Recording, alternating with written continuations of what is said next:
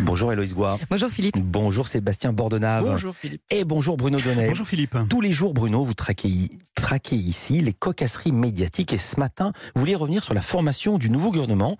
Formation qui a beaucoup intéressé les journalistes, au premier rang desquels figure David Pujadas. Oui, rattrapé par l'urgence de l'actualité, Philippe, je n'avais pas encore eu le temps de vous parler de ce magnifique sujet, la nomination des nouveaux ministres du gouvernement Borne. Un sujet qui a mis les journalistes politiques en émoi toute la semaine dernière, et notamment David Pujadas, qui trépignait d'impatience jeudi dernier sur LCI. Que se passe-t-il On est près d'un mois après le deuxième tour et toujours rien, toujours pas de fumée blanche sur un éventuel gouvernement. Toujours pas de gouvernement, un mois après l'élection, mais qu'est-ce que c'est que cette histoire C'est beaucoup trop long tout ça, tout ça. Alors, eh ben alors, David Pujadas a décidé d'avancer tout seul.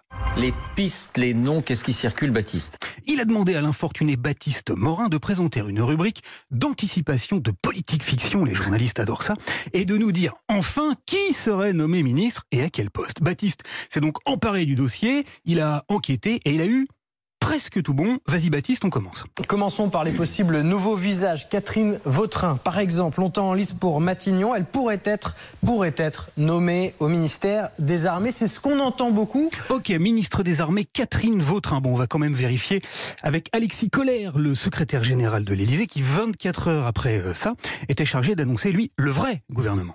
Monsieur Sébastien Lecornu, ministre des Armées. Ah merde, c'est pas Vautrin, c'est le cornu. Pourtant, il l'avait le cornu, mon Baptiste, mais pas au bon endroit. Sébastien Lecornu, lui, pourrait prendre le relais donc comme porte-parole du gouvernement. Il l'avait comme porte-parole, dis donc, mais manque de bol.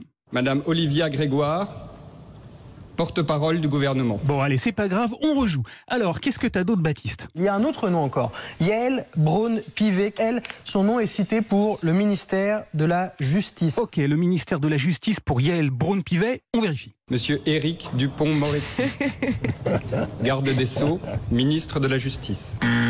Aïe, ça marche pas non plus. Allez, Baptiste, te décourage pas, balance-nous-en un autre. Autre nom qui revient régulièrement ces dernières heures, celui de Catherine Pégard. Elle pourrait être nommée au ministère de la Culture. D'accord, ministre de la Culture, Karine, Catherine Pégard, c'est bon Madame Rima Abdul Malak, ministre de la Culture. La vache, le pauvre Baptiste, il a vraiment pas de bol. Bon, allez, on se décourage pas, on y retourne.